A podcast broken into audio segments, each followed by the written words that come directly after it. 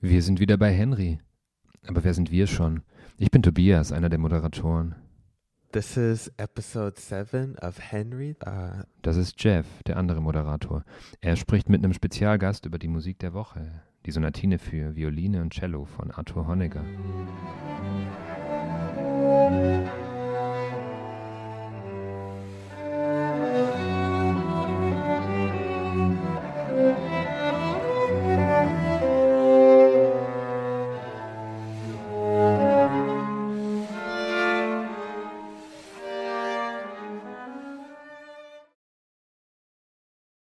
Our guest today is Kenji Fujishima. He's a freelance film critic, contributes to the Village Voice, and Unser Gast, Kenji Fujishima, ein Filmkritiker, der auch Rezensionen für klassische Musik schreibt, unter anderem für die Village Voice in New York, wo Kunstkritik und investigativer politischer Journalismus zusammengehen. Super. Das bringt vielleicht eine gewisse Schärfe. Das sind wir. Kenji, Jeff und ich. Aber wer bist du? Bist du ein Klassikhörer, der mehr als 30 Stücke von vor 100 Jahren kennt? Bist du die moderne Kulturexpertin und weißt Bescheid in Kunst, Kino und moderner Musik? Spielst du ein Instrument und fragst dich selber, wer dein Publikum ist? Hast du ein paar Schallplatten und kennst dich aus mit experimenteller Pop, Elektronik und Rockmusik? Bist du müde von den Definitionen, unsicher? Bist du einfach die Mutter von Henry, die zuhört, weil ihr Sohn es macht? Oder bist du ein Checker, den es verrückt macht, dass er die Musik nicht vorlaufen und skippen kann bei Henry? Der stellt sich so ein Stück Musik oft als Raum vor. Und je weiter das Stück voranschreitet, desto mehr kannst du den Raum erahnen. Dimension für Dimension, Wand für Wand, Fläche für Fläche. Und jederzeit können Elemente auftauchen, die alles in einem anderen Licht erscheinen lassen. Das nur nebenbei. Uh, Kenji, how did you uh, first come across Honegger's music? Uh, I I first came across his music through a live performance that the Alan Gilbert and the New York Philharmonic staged last season in June uh, of his oratorio Joan of Arc at the Stake, uh, which featured Marion Cotillard as Joan of Arc. So, Als wir Kenji zum Podcast eingeladen haben, sagte der, uh, bis er, er schrieb, Ich bin geschmeichelt, aber trotz meiner Zuneigung zu ein paar von Honeggers Werken bin ich nicht der belesenste Experte für ihn. Das ist der Ethos, den Henry mag. Das hat ihn neugierig gemacht. Und Jeff fragt Kenji, wie er zu Honeggers Musik gekommen ist. Oh, in New York war das, sagt Kenji, bei New York Philharmonic, dem Orchester der Stadt mit dem Dirigenten Alan Gilbert. Dort wurde Honeggers Oratorium Johanna auf dem Scheiterhaufen gespielt, Jeanne d'Arc au Bûcher oder wie Kenji sagt, Joan of Arc at the Stake. Die Hauptrolle hatte die Schauspielerin Marion Cotillard. Wie geht das, fragt ihr, eine Schauspielerin als Sängerhauptrolle? Äh, Das geht deswegen, weil das eine Sprechrolle ist. Quelles sont ces cloches dans la nuit Les cloches qui sonnent le glas. et qui invitent les bonnes âmes à prier pour Jeanne d'Arc Hérétique. Sorcière. Kenji also hatte sichteingeschränkte Plätze. but uh, it was it was quite an experience. I uh, I guess I have a certain fascination. I Und guess, trotzdem with ein ziemliches Erlebnis. Auch weil er fasziniert ist von der Figur der Jeanne d'Arc. Er ist Filmfan und erinnert sich an Karl Theodor Dreyers The Passion of Jeanne d'Arc. Kenji sagt Karl Theodor Dreyer, aber der Regisseur ist Däne. Jetzt will Kenji auch bald mal das Oratorium King David hören, weil das ja Honegger berühmt gemacht habe, zusammen mit Pacific 231, der sechsminütigen Darstellung einer sich bewegenden Eisenbahn. Ihr seid neugierig? Na gut.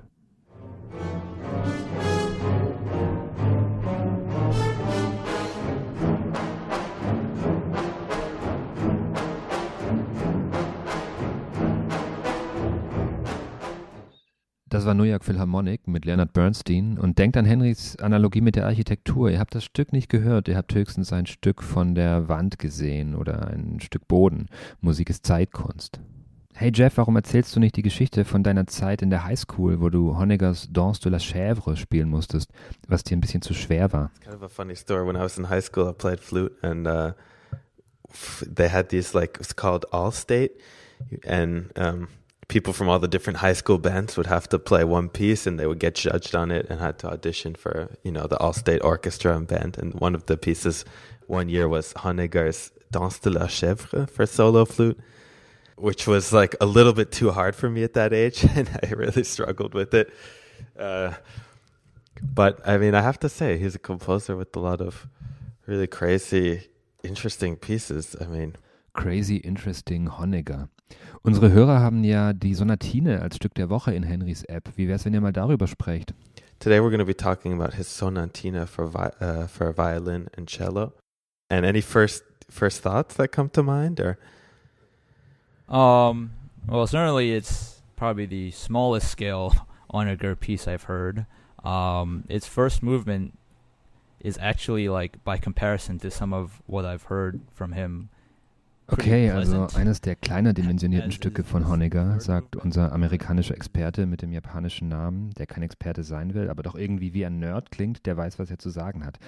Und er sagt, es ist eines der kleineren, von denen, die er bis jetzt gehört hat. Und er findet es auch ziemlich angenehm zu hören, vor allem im ersten und im dritten Satz.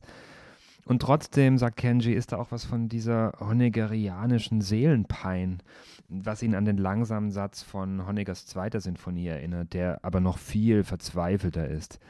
Also das Ganze kommt von einem Typen, der auch mit Depression zu tun hat. Es ist ein kahles Stück. yeah. Well, I was reading that. I mean, Honegger started uh, getting really pessimistic about his work, but I believe that was in the 1940s. Um, Yeah, World War II was uh, was the big was the big deal breaker for him, I guess. Der Zweite Weltkrieg, ein Dealbreaker? Da zuckt Henry kurz zusammen.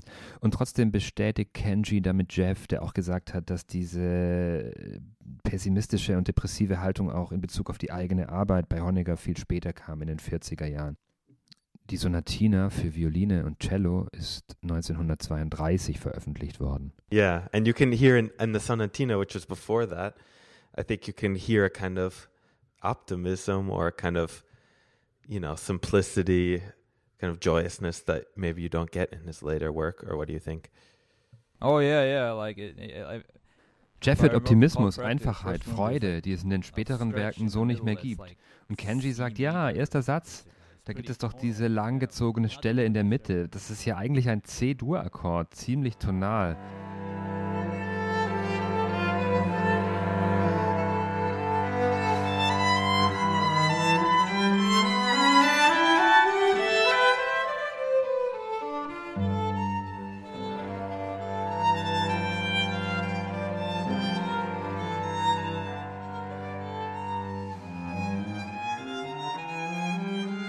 Obwohl Honegger jetzt auch nicht der atonalste Typ war. Er war jetzt kein Alban Berg, kein Arnold Schönberg. Aber doch jemand, der viel mit Halbtönen gearbeitet hat. Chromatisch, sagt Kenji. Und das heißt eben, dass die Halbtöne zu ihrem Recht kommen, unabhängig davon, in welcher Tonleiter sich einer gerade befindet. Vielleicht kann man es also freie Tonalität nennen. Und vielleicht würden 95% der Leute, die Musik hören, die Worte schräg oder ungewohnt verwenden. Aber egal, genau diese Eigenschaften von Honegger hat Kenji beim Hören unserer Sonatina ja fast vergessen. Jeff erwähnt jetzt die Groupe des Six oder kurz Les Six, eine Gruppe von sechs Komponisten in Paris, von denen drei heute noch ein bisschen bekannt sind. Darius Milhaud, uh, Francis Poulenc, and Honegger. Um, and it's an interesting group because they were friends, apparently, drinking buddies, it seems. And uh, musically, they are very, very different from one another, huh? Uh, yeah, well, I think Onager w- w- was always kind of considered uh, something of an outsider in that group. He, while the others like, um, while the others perhaps uh. Es waren Freunde, die auch viel zusammen getrunken haben, aber musikalisch ziemlich weit auseinander, meint Jeff. Kenji sagt, dass Honegger da eher so ein Außenseiter war. Die anderen haben sich abgearbeitet, so richtig in Opposition, abgearbeitet an Wagner, Debussy und Ravel. Und gegen die war Honegger einfach nicht so krass eingestellt wie die anderen. Er war irgendwie eigen. He marched the beat of his own drum, sagt Kenji. Er folgte seiner eigenen Marschtrommel. March to the beat of his own drum, even even as part of this kind of trendy group of composers at the time. Yeah, and I definitely think that you hear that in his music.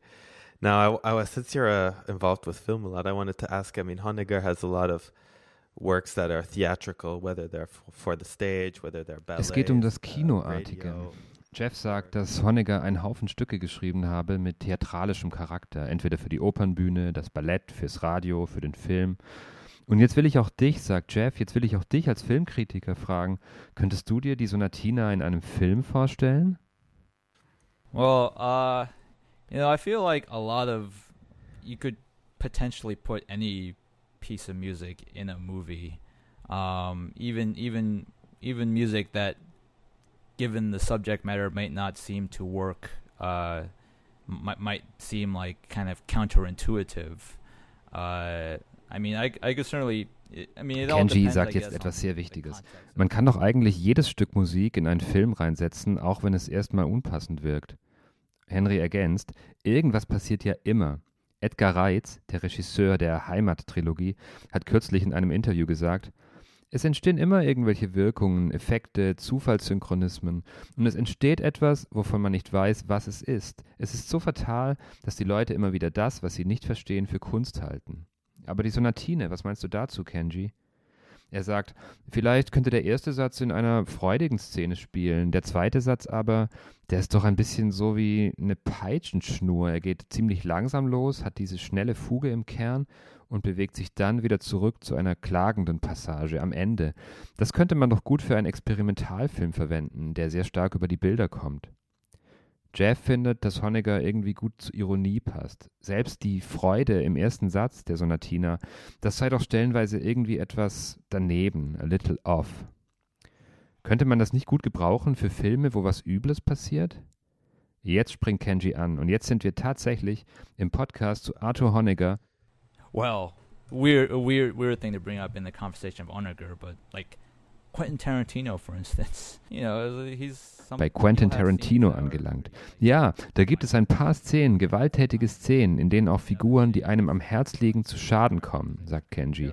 Und da bringt Tarantino ja auch oft Musik, die auf so eine ironische Art upbeat, fröhlich ist. upbeat, possibly.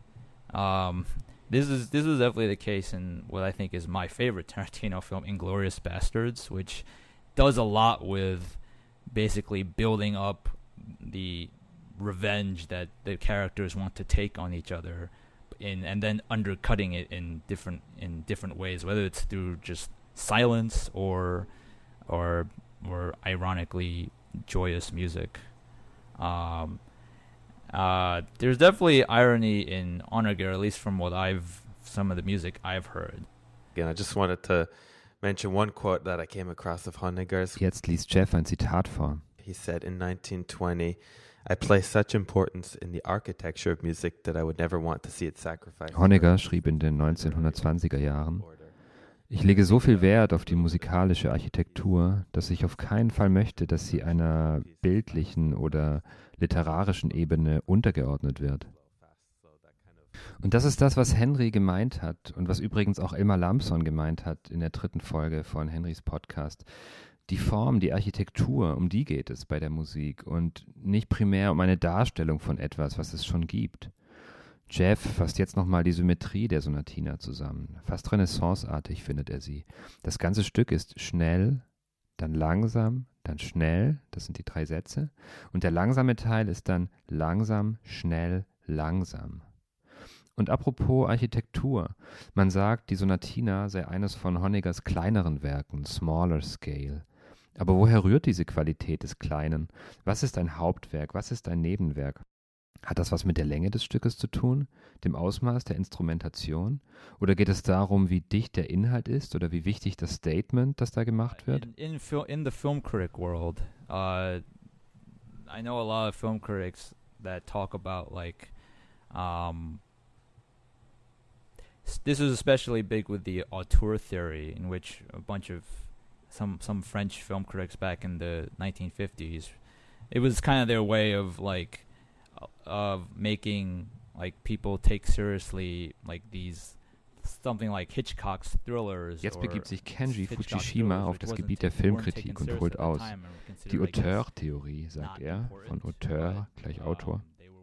Haben ein paar französische Filmkritiker in den 1950er Jahren die Leute dazu gebracht, sowas wie einen Hitchcock-Thriller ernst zu nehmen, weil sie gezeigt haben, hey, wenn man da genauer hinschaut, dann gibt es Tiefe, auch in diesen Genrefilmen. Oder in den Filmen von Howard Hawks. Der hat sehr viele Filme gemacht in verschiedenen Genres, über eine ganz lange Zeit, hat produziert, produziert, produziert. Manche von denen gelten in ihrer eigenen Art auch heute als große Meisterwerke, obwohl sie erstmal nicht so groß, so prätentiös daherkommen. Ja, sagt Jeff, guter Vergleich. Die Sonatina ist ein Genrestück, das auch, eine ganz, das auch einen ganz praktischen Rahmen hat. Es ist Kammermusik für ein kleines Ensemble, das auch den Zweck verfolgte, bei jemandem zu Hause aufgeführt werden zu können. Und dennoch, Honeckers Persönlichkeit, seine Sicht auf das Element der Komposition, seine Vorstellung von Architektur, sein Sinn für subtile oder schwer zu fassende Ironie, das ist alles in diesem kleinen Stück drin. Subtle or hard to grasp irony. It's all there in this little piece. Huh? Okay, great. Well, uh, thank you so much for listening to this week's edition of Henry. In the next episode, we'll be looking at another group of Les Six. It's the Free Sextet a group doing improvisation uh, in different shapes and forms.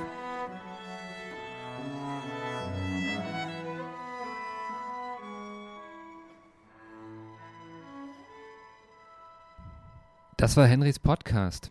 Henry hat eine eigene kostenlose App für iOS und Android. Dort gibt es die Musik zum Podcast und weiteres Begleitmaterial. Für das Henry Gesamterlebnis holt euch die App. Mehr Infos gibt es auf henry-recommends.com. Danke an die Musiker Jonian Elias Kadesha und Vashti Hunter. Danke auch an Kenji Fujishima für das Interview. Henry ist Teil der Digitalsparte von Podium Esslingen und wird gefördert von der Kulturstiftung des Bundes. Podcastproduktion Fun Verlag, Schnitt Tobias Ruderer. Wir sind Tobias Ruderer und Jeffrey Arlo Brown und waren diese Woche Henrys Gäste im Podcast. Vielen Dank für die Aufmerksamkeit und bis bald.